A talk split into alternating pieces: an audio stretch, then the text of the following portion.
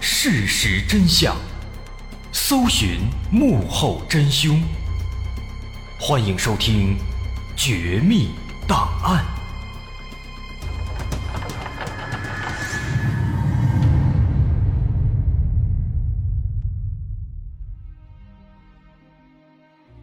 还原事实，探索真相。欢迎来到今天的《绝密档案》，我是大碗。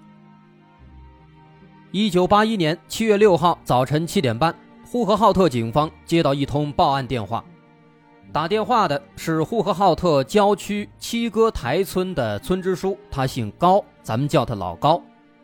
老高向警方报案说，村里的乔四公一家要杀人了，让警方赶紧来抓他。那警方听到这个消息，一刻也不敢怠慢，火速就赶到了七歌台村。村支书老高早已经在村口等候了。看到警察来了，他带着民警们一边往村里走，一边说着刚才发生的事情。今天早晨七点钟，老高出门去一个村民家里办事儿，在路过村民乔四公家的时候，忽然看见啊，从这个乔四公家的院子里跌跌撞撞的跑出来一个男子。这个男的一边往外跑，一边大声的喊。救命啊！救命啊！杀人了！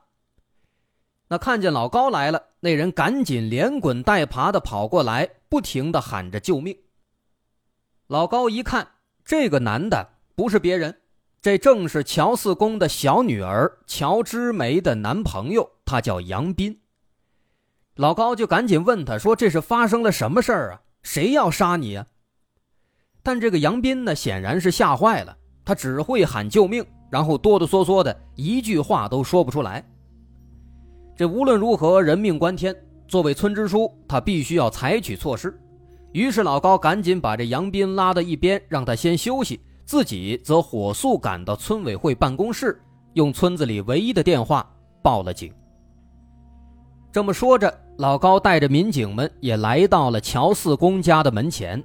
他们发现这乔四公家的大门是敞开的。于是老高在门口朝屋子里喊了几声，但是没有人回应。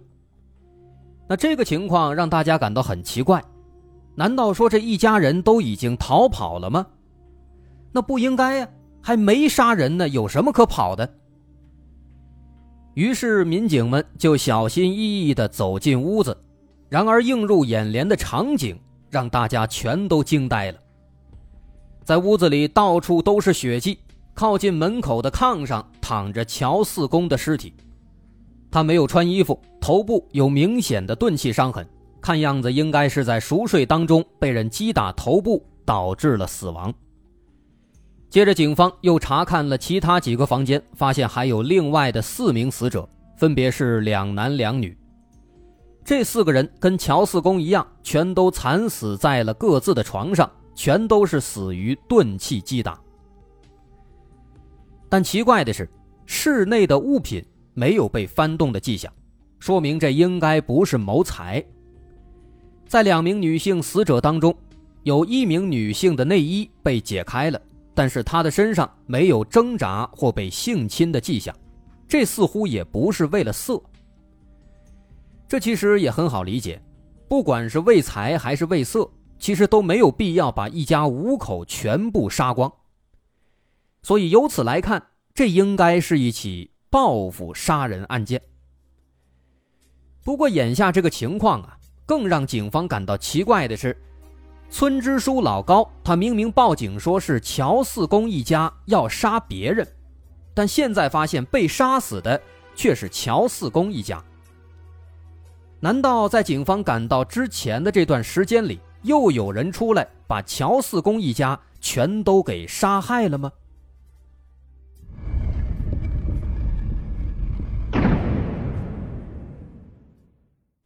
通过法医对现场情况的初步判断，发现这种可能性不可能存在，因为从血液凝固的情况来看，死者的死亡时间应该至少是在两个小时以前，至多甚至有可能是在三四个小时之前。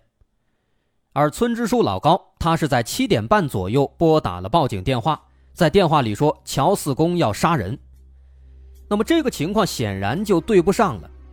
两个小时之前，大约也就是六点左右，这说明在六点之前，这一家人就已经死了。而七点半报案的时候，显然这一家人是不可能活着的，他又怎么可能去杀害别人呢？那由此看来，这个村支书老高他在说谎。那么他为什么要说谎呢？这个情况引起了警方的注意。难道说这个老高的身上存在问题吗？在报警的时候说谎，这个程度是非常严重的。那会不会是贼喊捉贼呢？于是警方兵分两路，一路留在现场继续勘查，另一路在村子里调查走访，了解一下乔四公这一家的为人，还有乔四公和这个老高之间有没有什么故事。与此同时。那个杨斌也从之前的惊慌失措当中冷静下来，恢复了理智。警方赶紧找他了解情况。不过，杨斌的说法和老高所说的却截然不同。之前介绍了，这个杨斌呢，他是这个乔四公的小女儿，叫乔之梅的男朋友。在七月五号，也就是案发的前一天，他和这个乔之梅约好了。在第二天早晨，也就是六号的早上七点左右，俩人在乔之梅家的附近集合，然后俩人一起进城去报名参加电脑打字培训班。那么七月六号这天一大早，杨斌就早早的来到了乔之梅家的附近，可是等了半天呢，也没有看到乔之梅出来，于是他就只好来到了乔家查看情况。发现乔家的大门是紧锁的，看起来呢好像都还没起床。不过好在啊，乔之梅曾经给了杨斌一把自己家的钥匙，于是杨斌拿出钥匙打开大门，打算进屋把乔之梅叫醒。可是当他来到屋子里，却发现乔四公浑身是血，死在了床上。这个场景给他吓坏了。于是他一边大喊着“救命啊，杀人了”，一边冲出院子，落荒而逃。而他刚跑出来，就碰见了村支书老高。再往后就是刚刚前面咱们说到的剧情了。那么听完杨斌的这番讲述，警方是恍然大悟，看来这村支书老高啊，他是误会了。杨斌当时惊慌失措的喊叫，并不是因为乔四公要杀他。而是因为他看到乔四公被杀害了，吓得语无伦次，所以才一直喊杀人啦，杀人了。而老高看到这个场景呢，他也想当然了，他误以为是乔四公要杀他，所以就赶紧报了警。得，这兜兜转转绕了一圈，末了发现是个误会，这让警方也感到非常无奈，只好把调查重点放回到案发现场。这个案发现场的情况啊，确实非常惨烈。乔家三间大平房，一家五口分别睡在三间房里，分别是乔四公的儿子叫乔吉昌，还有乔四公自己，乔四公的二女儿乔之荣，还有乔四公的小女儿乔之梅，另外还有一个乔四公的哥哥乔叶晓，总共是五个人，全部都惨遭杀害，而且全部。都是在熟睡状态当中被铁棒之类的钝器多次击打头部，导致死亡。死亡时间至少都在两个小时以前。这是五名死者的情况。在现场也有一些其他的细微的痕迹，比如在其中一间屋子里的箱子上，警方提取到了一枚残缺的指纹，但这个指纹质量非常差，无法进行有效的比对。另外，在院子东南角的茅厕的粪坑里，警方捞出了一根直径有五厘米、长度大约六十厘米的又大又粗的铁管子。这铁管子上面能够辨认出来有一些血迹，最终经过鉴定，也的确认定了这根铁管子就是凶器。但是除此之外的情况就比较可惜了，因为现场的保护工作没有做好。当时老高在发现之后，直接去报警了，这就导致现场没有得到维护，有很多群众来围观，因此很多有价值的，比如脚印之类的痕迹，已经很难辨别了。不过尽管如此呢，警方在经过细致的勘查之后，发现在这个院子西面的墙上，有一些踩踏的痕迹，并且在墙脚下的地面上，还提取到了一个长度二十七厘米的新鲜的足迹。看样子这应该是凶手留下的，不然他不可能这么新鲜。那么既然如此，警方认为也许可以找住在西边的这个邻居问一问，毕竟这个脚印它是出现在他们两家中间的这个墙上的，也许隔壁家的邻居会注意到某些异常情况，能够有一些线索。于是警方就去找这个村支书老高去询问。问这个西墙这边住的是谁呀？老高想了想，说：“这隔壁住的是一个叫张二狗的村民。”于是警方就来到了这个隔壁张二狗的家里。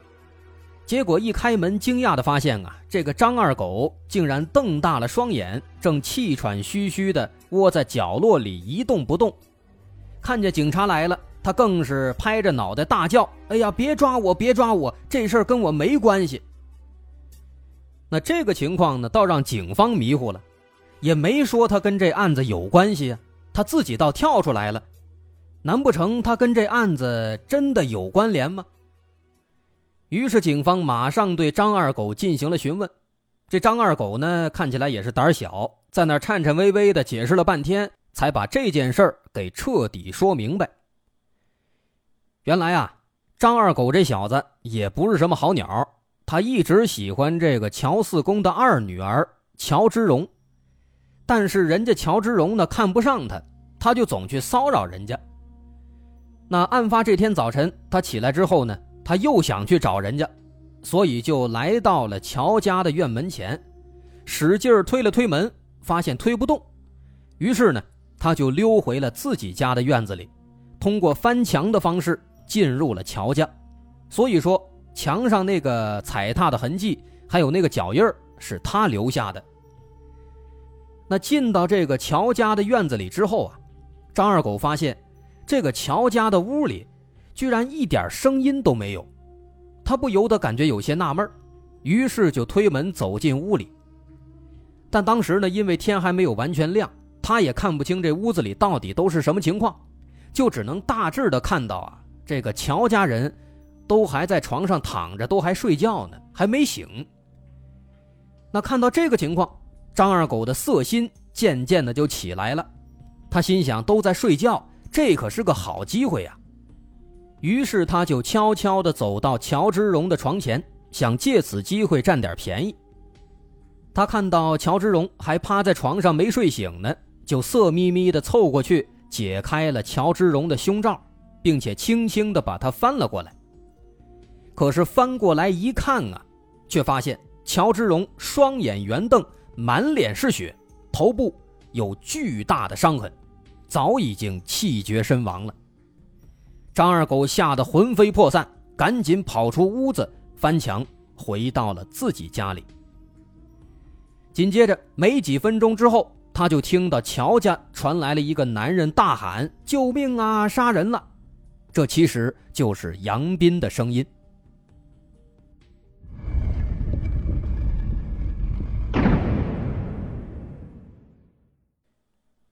面对张二狗的解释，其实警方并不是特别相信，因为在他的表述当中，很明显他才是来到现场的第一个人，至少目前来看是这样的。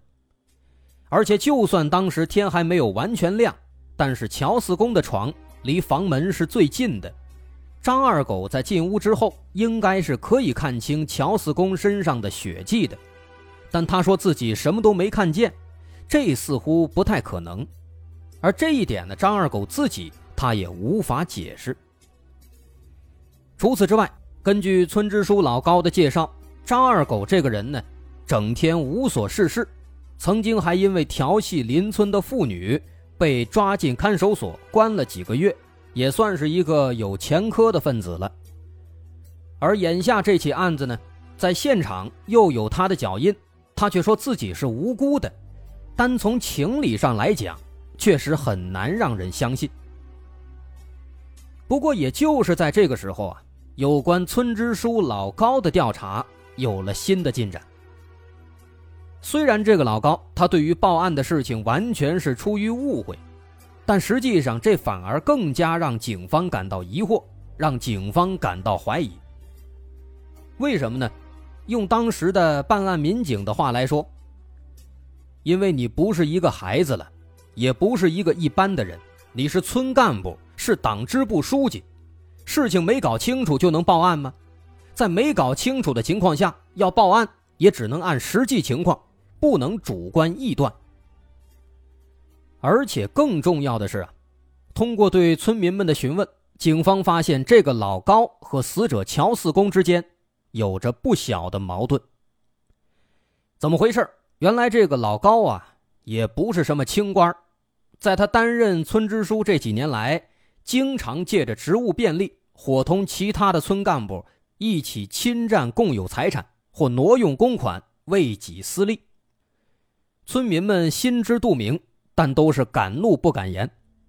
而乔四公呢，他偏偏就是敢于反抗的人。他为此多次向县里、向乡里反映，导致老高数次被停职反省。他这个村支书的位置差点就保不住了。那么由此看来，老高和这个乔四公之间的矛盾，的确是比较大的。而乔四公的动作呢，又直接伤到了老高的命脉，触动了他最根本的利益。那从这点来看的话，这个老高他的确是存在动机的。更何况当时的报警，他还说了假消息。那么现在这个故事发展到这儿，警方这边也开始凌乱了。本来都快排除老高的嫌疑了，可现在这一剂猛料。再次把老高的嫌疑给拉到了最大，那么这个老高他会不会是凶手呢？面对警方的质问，老高表示自己没有作案时间，因为前一天的晚上他帮一位村民看了一晚上的西瓜地，一直到早上六点才走。回家之后呢，他又想到有一户人家要找他办事儿，于是简单吃了些东西就出门了。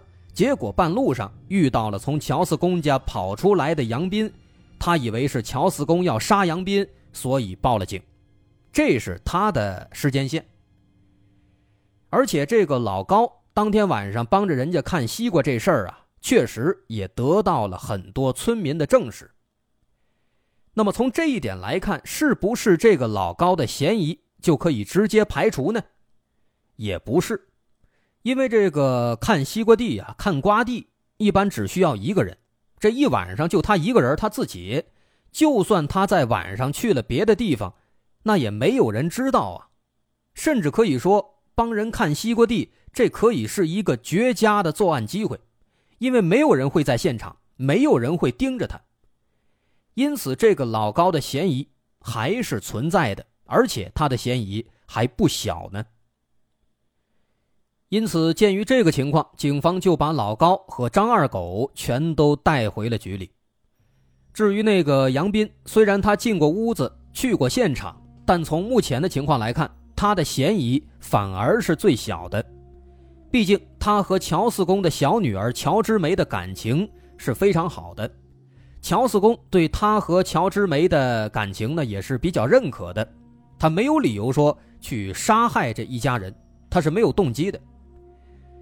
因此，对于这个杨斌，警方基本上是放心的。那么接下来呢？警方就重新把视线又转移到了张二狗的身上，因为目前来看，有关张二狗的痕迹其实是最多的。除了脚印之外，在二女儿乔之荣卧室的门上、床边也都提取到了张二狗的指纹，这无疑是大大的增加了他的嫌疑。可是，面对警方的讯问，张二狗始终否认自己是杀人凶手，而且态度非常诚恳，一直强调说自己只是一时色心大发，想趁机占便宜，结果没想到看到了一个凶杀现场，吓得赶紧逃走了。那么，张二狗这样的一个诚恳的态度，也不得不让警方重新对案情展开思考，来确定张二狗他究竟有没有嫌疑。有没有作案动机？为此，警方走访了很多村民，从得到的信息来看呢，的确更倾向于张二狗是清白的。因为张二狗跟乔家只有一墙之隔，平时两家走的也比较近，相处的也还算和睦。张二狗喜欢二女儿乔之荣这事儿呢，也基本上村子里是尽人皆知。虽然说大家都知道乔家对张二狗的提亲再三拒绝，但是这两家从来没有因为这些事情发生过口角和纠纷，应该不会有什么太大的矛盾。另外，假定这个张二狗当天真的对乔之荣起了歹心，那么也没有必要说把乔家全都灭口啊。更何况，假如张二狗真的是杀人犯，他杀害了乔家五口人，那为什么他的痕迹只在乔之荣的房间里出现了呢？其他的房间里没有任何他的痕迹，那这个情况显然是说不过去的。其实这起案件最最重要的一点，这是一起灭门案件，五口人全部惨遭杀害。这表示什么？这表示凶手和乔家一定是有着深仇大恨，而张二狗他显然不具备这个条件。不过反观村支书老高，他似乎是具备的，毕竟乔四公的轮番举报。可以说是直接置老高于死地呀，但这也仅仅停留在猜测的层面，因此警方也不好轻举妄动。所以说，这起案子讲到这儿，不难发现，这个案情实在是有点扑朔迷离，警方也感觉到了前所未有的压力。但这起案子最终还破了，那么警方最终是如何破案的呢？真正的凶手到底是谁呢？是杨斌吗？是张二狗吗？是老高吗？还是说另有其人呢？我是大碗，上半节咱们就先说到这儿。如果您喜欢，欢迎关注我的微信公众号，在微信搜索“大碗说故事”，点击关注即可。稍后下节咱们接着说。